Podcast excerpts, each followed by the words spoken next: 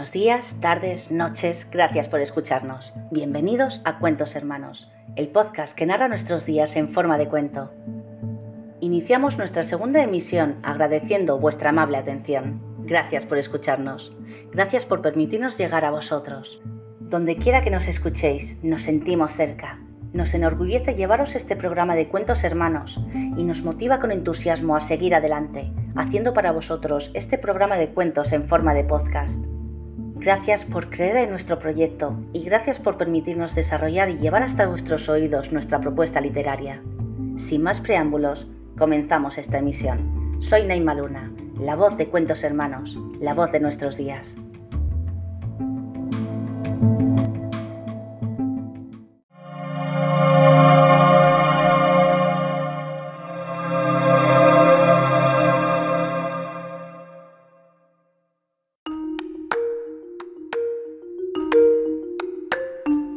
Hola amigos, soy Naima Luna, de España, y llevo escribiendo toda mi vida. Hace unos años autopubliqué un libro de relatos cortos titulado Lamentos de un espejo roto, algunos de los cuales podéis encontrar en mi canal de YouTube La burbuja de Naima. Y ahora estoy aquí para presentaros más historias, tanto mías como de los creadores del programa Cuentos Hermanos, que estoy segura disfrutaréis en cada uno de los episodios. Gracias por escucharnos.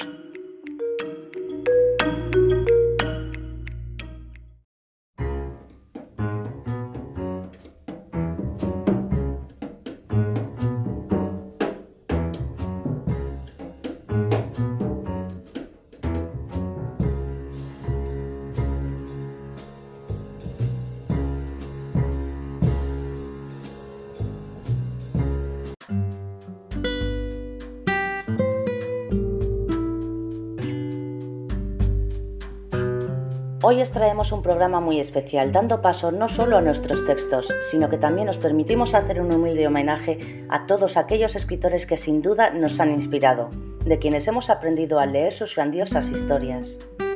Escritores y contadores de cuentos que han dejado una huella profunda e indeleble en la literatura universal y en la vida de cada uno de nosotros.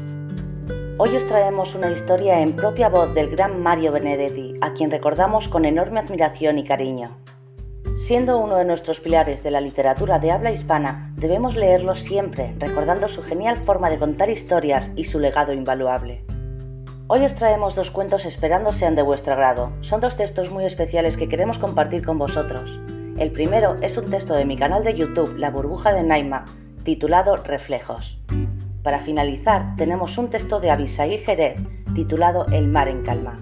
Aquí comenzamos este segundo episodio de Cuentos Hermanos.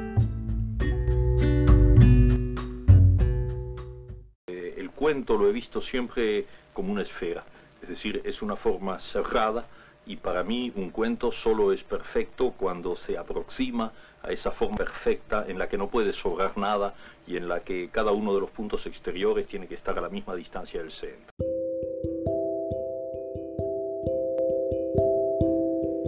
Y entonces una mano salió del espejo y lo arrastró a su interior cambiándose por él. Vamos, eso ni siquiera da miedo, protestó uno de sus amigos, tirándole una ramita con poco entusiasmo.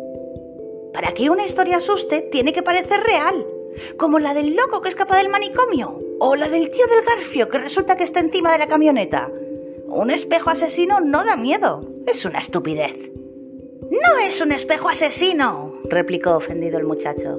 Es un reflejo que se cambia por él. No he dicho nada de que lo mate. Peor me lo pones. Igual el niño apareció en un mundo como Narnia o algo así y resulta que es más feliz que cuando vivía aquí. Ya, vale, lo que tú digas. Pero la semana que viene, cuando cuentes la tuya, veremos lo realista y aterradora que es. Cuando volvió a casa, la luna llena brillaba en lo alto del cielo como una diosa blanca que lo observaba con cariño. Entró en su habitación y tiró la linterna sobre la cama. Sin pensarlo, lentamente se colocó frente al espejo y alargó el brazo tocando con los dedos la fría superficie. Una estupidez, ¿eh? Sí que es estúpido, resopló el chico, aún enfadado por el comentario de su amigo. Y de repente, un escalofrío recorrió su espina dorsal poniéndole los pelos de los brazos de punta. Apartó la mano a la velocidad del rayo y la apretó contra su pecho. Caminando hacia atrás, pero sin poder dejar de mirarlo, se alejó del reflejo que lo observaba hipnotizado por la furibunda mirada que éste le ofrecía, hasta que topó con la pared opuesta. Cerró los ojos con fuerza y se dio la vuelta, agarrando el marco de la ventana abierta que había junto a él. Volvió a abrirlos y miró al exterior, asomándose para tomar una bocanada de aire fresco. Las palabras, esas que lo despertaban siempre en mitad de la noche y que le amargaban cada momento feliz de su vida, volvieron a su mente, recordando sus desgarradores gritos y la expresión de aterradora desesperación en su mirada. No tienes derecho, no lo tienes, no lo tienes. ¿Sabes? Dijo en voz baja, aún mirando al exterior mientras se limpiaba con la manga de la chaqueta una lágrima que rodaba cosquilleante por su mejilla. Aún me sigue sorprendiendo que los edificios frente a la ventana estén al revés. Creo que nunca llegaré a acostumbrarme a eso. Giró la cabeza un momento mirando sobre su hombro hacia el espejo, donde su reflejo había cobrado conciencia y lo miraba fijamente con los puños cerrados y los músculos del cuello marcados en un gesto de auténtico odio. Se giró de nuevo hacia la ventana, no pudiendo soportar por más tiempo esa mirada acusadora. Y las palabras a su espalda susurraron con un hilo de voz ronca que hizo que se le pusiese la piel de gallina. Bien, entonces devuélveme mi cuerpo y no tendrás que hacerlo. El muchacho rió con tristeza y cerró la ventana. Pero cuando se fue a dar la vuelta, vio por el rabillo del ojo movimiento en el cristal y sus ojos se abrieron de súbito en un acto de comprensión tardía. La mano del reflejo en el cristal de la ventana salió de improviso agarrando la suya y atrayéndolo hacia sí, devolviéndolo a su lugar. No supo cuándo los había vuelto a cerrar pero solo cuando abrió los ojos de nuevo y miró a su alrededor, se dio cuenta de que había vuelto al espejo.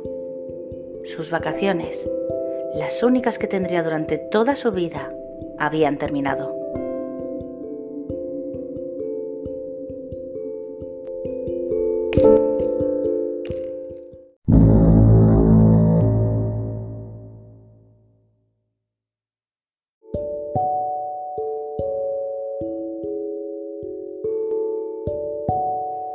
Este relato fue un intento fallido de pasar a papel lo que comenzó siendo una pesadilla, pero que acabó siendo un gran sueño.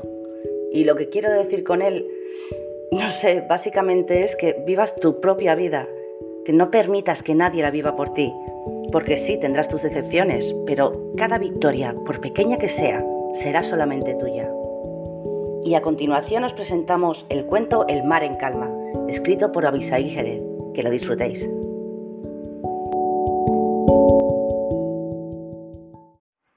El mar en calma.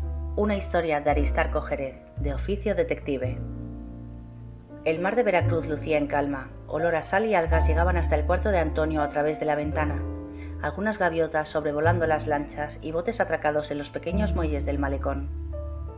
Frente a sí tenía una hoja en blanco, y la máquina de escribir lucía ansiosa a la espera de que oprimiera una a una sus teclas. Al lado de esta descansaba un viejo teléfono negro, de aquellos que utilizaban un anillo rodante para el marcaje de los números. Las manos apretaban las rodillas bajo la mesa, enfadadas y sudorosas. Simplemente la idea no llegaba. Pensar que el alquiler vencía en una semana y que en la despensa solo quedaban dos latas de atún, tres de frijoles, una barra de pan y un pomo de asqueroso Nescafé no ayudaban mucho a que la musa apareciera. ¡Su puta madre! Masculló por lo bajo. ¡Que no se me ocurre nada! Volvió a mirar por la ventana. Pues mirando por la ventana no creo que llegues a nada. ¿A qué esperas? Ah, seguro que crees que te van a hablar de aquel periódico pitero para ofrecerte algún empleo. No, no, no. Tú estás esperando a que la Manuela te marque desde España para decirte que te vayas a vivir con ella. ¿Crees que con la beca que le dieron vais a vivir los dos? Más aún, ¿crees que todavía te está esperando? ¡Qué pendejo eres! Antonio se fue de espaldas en la silla al escuchar la repentina voz que se dirigía a él. Sus ojos miraron el cielo raso de la pequeña pieza. Se levantó velozmente. La cama individual en una esquina, el fregadero, una estufa de dos hornillas y una pequeña despensa sobre esta, la puerta de entrada y nada más. Nada más que él y su soledad. ¿Qué carajo? pensó Antonio. cuando el teléfono sonó haciéndolo saltar de un susto. Diga, contestó con voz trémula. Al otro lado de la línea alguien dijo, ¿Con el señor Antonio Barona, por favor? Al habla, ¿qué desea? Nos comunicamos con usted de la revista La Casada Infiel. Soy Juan Carlos Ibáñez, el editor. Me preguntaba si desearía colaborar con nosotros en la edición de agosto con alguna ficción de su autoría. La paga serían de 30 pesos. La puta que te parió, con esa guita alcanza para renta y comprar algo de comida. La voz se hizo presente otra vez. No puedes sonar desesperado, háztela difícil. ¡Cállate! gritó Antonio en respuesta a la molesta voz. ¿Perdone? le inquirió el editor. No era con usted, disculpe. Es que mi perro está haciendo un poco de ruido. La voz comenzó a reír. ¡Qué pendejo eres, Antonio! Tomando el consejo de parecer desinteresado, respondió: ¡Uy! ¿30 pesos? Bueno, que no es mucho. Sí, entendemos que económicamente no lo es, pero si decide trabajar con nosotros, yo podría gestionar un lugar dentro del equipo editorial para que mes a mes colabore con la revista. Si acepta, el sueldo sería de 45 pesos al mes, pero tendría prestaciones de ley. A largo plazo le conviene, eso creo. Por supuesto que te conviene, de ser un jodido como estás ahora, tener dinero al menos para comer. Dile que sí. Se adelantó la voz. Antonio se sintió extrañado, pero concedió que llevaba razón. Está bien, me gusta la oportunidad. Estoy dispuesto a colaborar con ustedes, siempre y cuando se cumpla la propuesta que me acaba de hacer.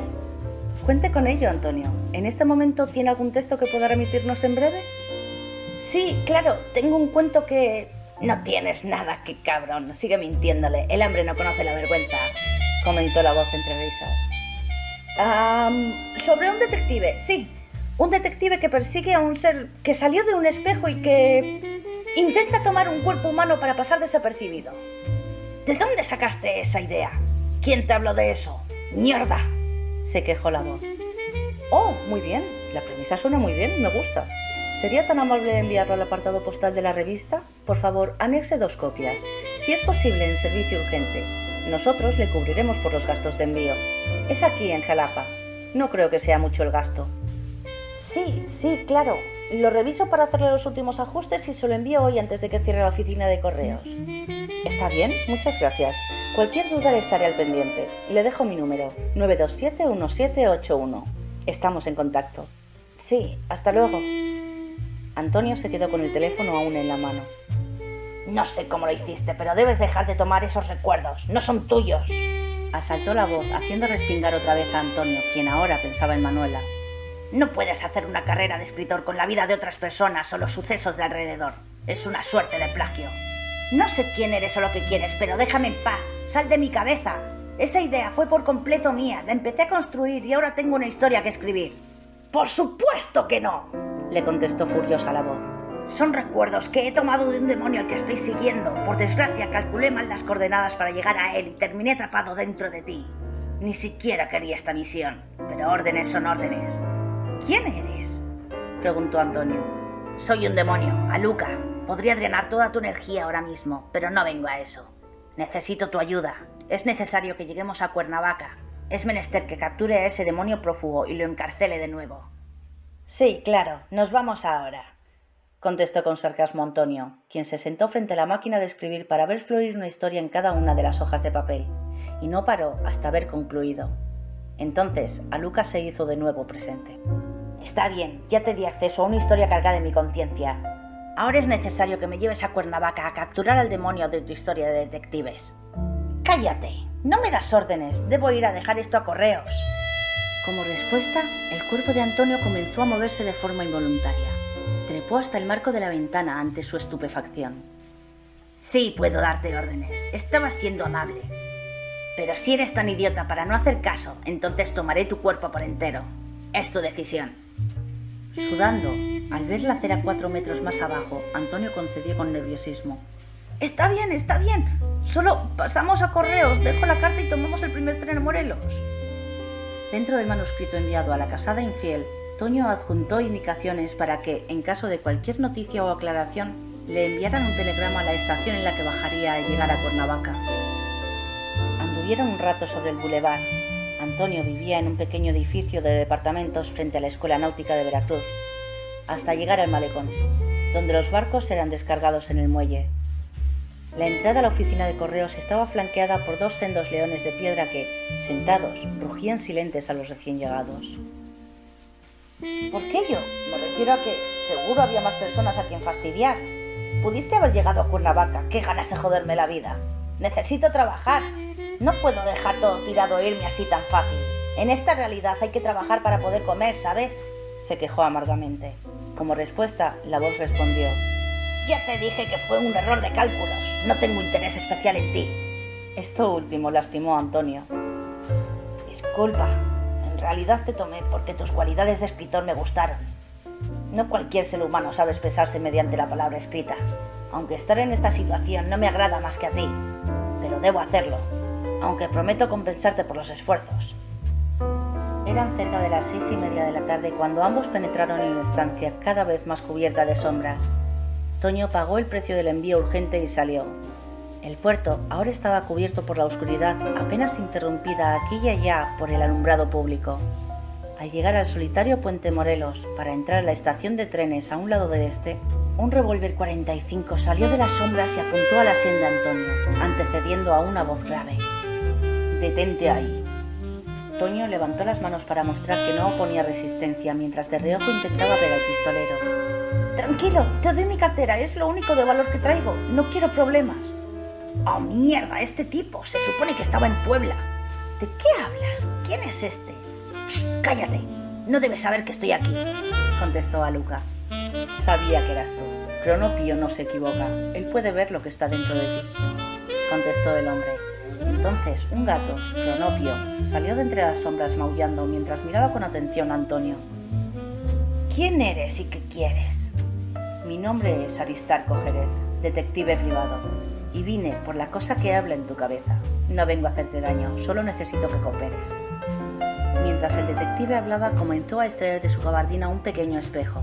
En ese momento, el cuerpo de Antonio desarmó a Aristarco con tres movimientos, girando hacia él mientras detenía en su hombro la mano que enfundaba la pistola, al tiempo que con la mano izquierda la inmovilizaba. Luego realizó una palanca tomando el cañón del arma con la derecha. Finalizó golpeando al detective en la frente con la empuñadura del revólver, mientras lo empujaba con el brazo izquierdo.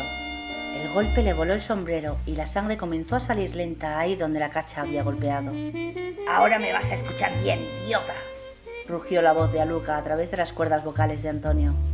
Al igual que tú, estoy intentando detener al demonio que salió del espejo.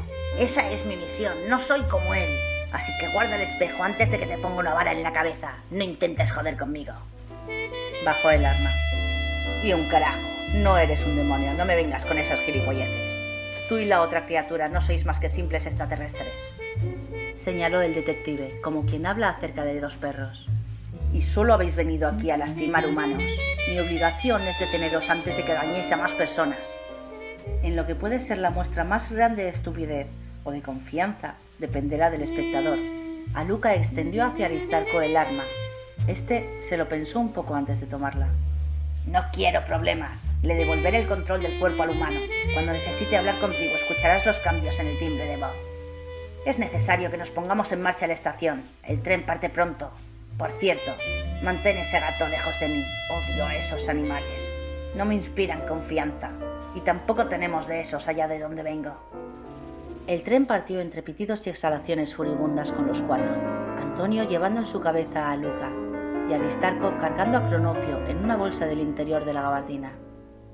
Iban en silencio dentro del coche de pasajeros. El cuento fue publicado una semana después. El mar quedaba atrás, en calma.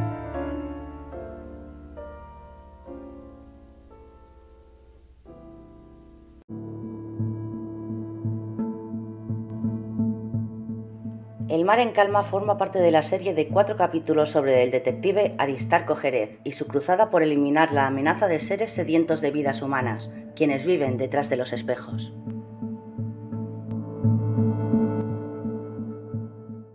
En el caso del cuento, tiene que existir desde la primera palabra, tiene que estar ya de alguna manera eh, contenida la última, aunque en mi caso yo nunca la sé. Yo no sé cómo van a terminar mis cuentos pero sé de todas maneras que se va a cerrar, que se va a completar como el vuelo de un boomerang.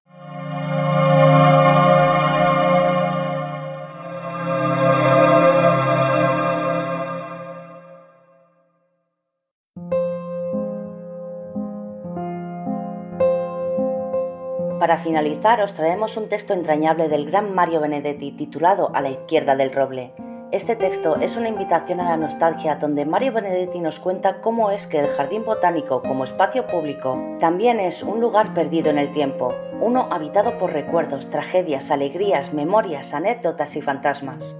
El lector, de mano del autor, presencia aquello que se dice en el jardín botánico, una amarga despedida que expresa con la mirada y la nostalgia del amor que se escapa, como la tarde lluviosa del jardín, efímera, frágil y perpetua al mismo tiempo.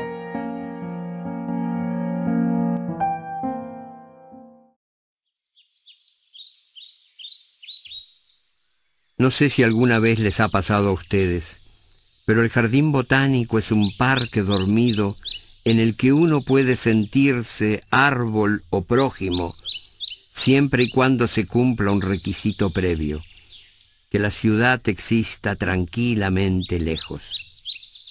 El secreto es apoyarse, digamos, en un tronco y oír a través del aire que admite ruidos muertos cómo en Millán y Reyes galopan los tranvías. No sé si alguna vez les ha pasado a ustedes, pero el jardín botánico siempre ha tenido una agradable propensión a los sueños, a que los insectos suban por las piernas y la melancolía baje por los brazos hasta que uno cierra los puños y la atrapa. Después de todo el secreto es mirar hacia arriba y ver cómo las nubes se disputan las copas y ver cómo los nidos se disputan los pájaros. No sé si alguna vez les ha pasado a ustedes. Ah, pero las parejas que huyen al botánico ya desciendan de un taxi o bajen de una nube, hablan por lo común de temas importantes y se miran fanáticamente a los ojos, como si el amor fuera un brevísimo túnel y ellos se contemplaran por dentro de ese amor. Aquellos dos, por ejemplo, a la izquierda del roble, también podría llamarlo almendro o araucaria, gracias a mis lagunas sobre pan y lineo. Hablan y por lo visto las palabras se quedan conmovidas a mirarlos, ya que a mí no me llegan ni siquiera los ecos. No sé si alguna vez les ha pasado a ustedes, pero es lindísimo imaginar qué dicen, sobre todo si él muerde una ramita y ella deja un zapato sobre el césped, sobre todo si él tiene los huesos tristes y ella quiere sonreír, pero no puede. Para mí que el muchacho está diciendo lo que se dice a veces en el jardín botánico. Ayer llegó el otoño, el sol de otoño, y me sentí feliz como hace mucho. Qué linda estás, te quiero. En mi sueño de noche se escuchan las bocinas, el viento sobre el mar, y sin embargo aquello también es el silencio. Mírame así, te quiero. Yo trabajo con ganas, hago números, fichas, discuto con cretinos, me distraigo y blasfemo. Dame tu mano, ahora, ya lo sabes, te quiero. Pienso a veces en Dios, bueno, no tantas veces, no me gusta robar su tiempo. Y además está lejos, vos estás a mi lado. Ahora mismo estoy triste, estoy triste y te quiero. Ya pasarán las horas, la calle como un río, los árboles que ayudan, el cielo, los amigos. Y qué suerte, te quiero. Hace mucho era niño, hace mucho y qué importa. El azar era simple como entrar en tus ojos. Déjame entrar, te quiero. Menos mal que te quiero. No sé si alguna vez les ha pasado a ustedes, pero puede ocurrir que de pronto uno advierta que en realidad se trata de algo más desolado, uno de esos amores de tántalo y azar que Dios no admite porque tiene celos. Fíjense que él acusa con ternura y ella se apoya contra la corteza. Fíjense que él va tildando recuerdos y ella se consterna misteriosamente. Para mí que el muchacho está diciendo lo que se dice a veces en el jardín botánico. Vos lo dijiste, nuestro amor fue desde siempre un niño muerto. Solo de a ratos parecía que iba a vivir, que iba a vencernos. Pero los dos fuimos tan fuertes que lo dejamos sin su sangre sin su futuro, sin su cielo. Un niño muerto, solo eso, maravilloso y condenado. Quizá tuviera una sonrisa como la tuya, dulce y honda. Quizá tuviera un alma triste como mi alma, poca cosa. Quizá aprendiera con el tiempo a desplegarse, a usar el mundo, pero los niños que así vienen, muertos de amor, muertos de miedo, tienen tan grande el corazón que se destruyen sin saberlo. Vos lo dijiste, nuestro amor fue desde siempre un niño muerto, y qué verdad dura y sin sombra, qué verdad fácil y qué pena. Yo imaginaba que era un niño y era tan solo un niño muerto. Ahora que queda, solo queda medir la fe y que recordemos lo que pudimos haber sido para él que no pudo ser nuestro. ¿Qué más? ¿Acaso cuando llegue un 23 de abril y abismo, vos donde estés, llevale flores, que yo también iré contigo? No sé si alguna vez les ha pasado a ustedes, pero el jardín botánico es un parque dormido que solo se despierta con la lluvia. Ahora la última nube ha resuelto quedarse y nos está mojando como alegres mendigos. El secreto está en correr con precauciones a fin de no matar ningún escarabajo y no pisar los hongos que aprovechan para nacer desesperadamente. Sin prevenciones me doy vuelta y siguen aquellos dos a la izquierda del roble, eternos y escondidos en la lluvia, diciéndose quién sabe qué silencios. No sé si alguna vez les ha pasado a ustedes, pero cuando la lluvia cae sobre el botánico, aquí se quedan solo los fantasmas. Ustedes pueden irse, yo me quedo.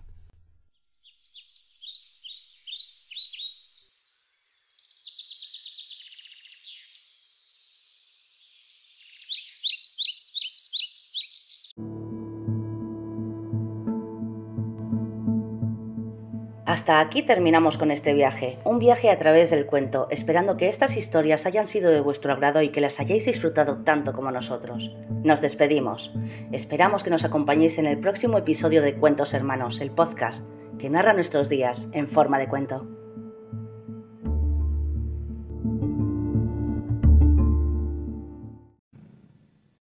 Yo por eso no sé si consciente o inconscientemente sigo escribiendo sobre los montevideanos, de manera de, de mantener eh, esa temática. ¿no? Por un lado es por lo que conozco más. Yo soy un montevideano de clase media, o sea que, y no lo hago por adularlo ni por, ni por vanagloriarme de ello, porque les digo cosas muy duras a, través de todos mis libros. Pero eso es lo que soy, y eso es de lo que hablo. ¿no? Este, de modo que en, mis libros no, no, figuran, a pesar de mi, mi pasaje por varios países del mundo y por ejemplo, conozco todos los países de Europa y casi todos los de América Latina, creo que menos Bolivia conozco todos. Y, es muy difícil que, yo este, escriba una historia este, que, pase entre ciudadanos de esos países. Cuando hay algo que transcurre en otro país, siempre es un uruguayo el que está en ese país, ¿no? Y con las reacciones de un uruguayo ante una sociedad que no conoce.